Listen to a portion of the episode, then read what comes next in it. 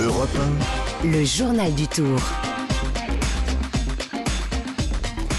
Bonjour Axel May. Bonjour Léna. On croyait que vous étiez euh, envoyé spécial sur le Tour de France, mais en fait vous êtes sur le Tour du Danemark. Ah oui, oui, il y a un peu de ça. Un grand départ de Copenhague, une victoire d'étape de Magnus Kort mardi à Megève, le maillot jaune et la victoire d'étape le lendemain au col du Granon pour Jonas Vingegaard. Et hier, succès de Mats Pedersen sous les yeux de mon confrère danois de la radio.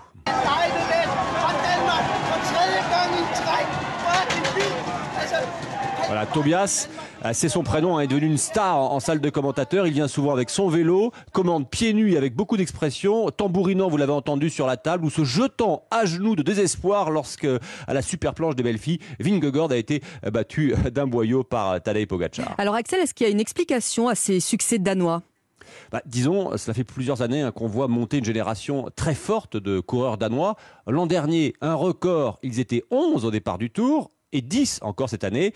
Mats Pedersen, vainqueur hier à Saint-Etienne, illustre bien cette génération. Il a par exemple été champion du monde en 2019. Écoutez-le.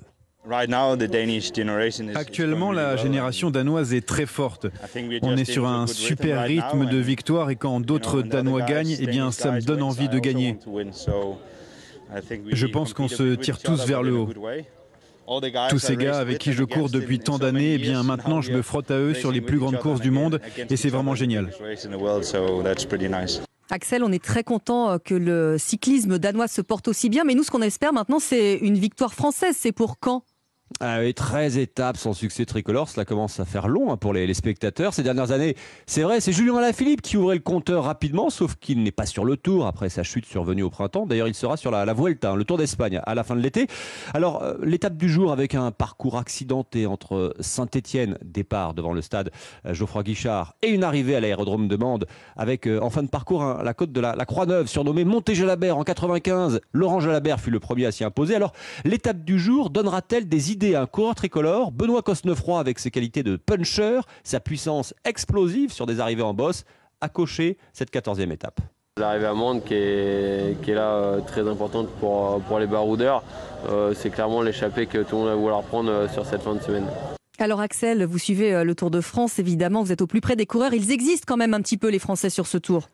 Oui, au classement général, Romain Bardet est en embuscade à la quatrième place, même s'il reconnaît qu'un podium final sur les champs sera difficile. David Godu est un peu plus loin, mais toujours dans le top 10. Les Français récupèrent aussi les prix de la combativité. Warren Barguil lors de la 11e étape, Thibaut Pinot à la 9e, Anthony Pérez combatif à l'issue de la quatrième étape.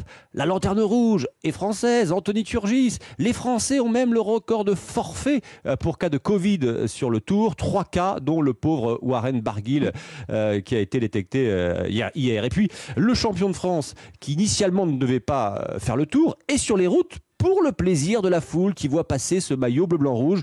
Florian Sénéchal n'en revient toujours pas. Bah, Déjà, chaque jour, je, reçois plein d'encouragements, euh, comme, comme si j'avais gagné 5 fois le Tour de France, c'est impressionnant.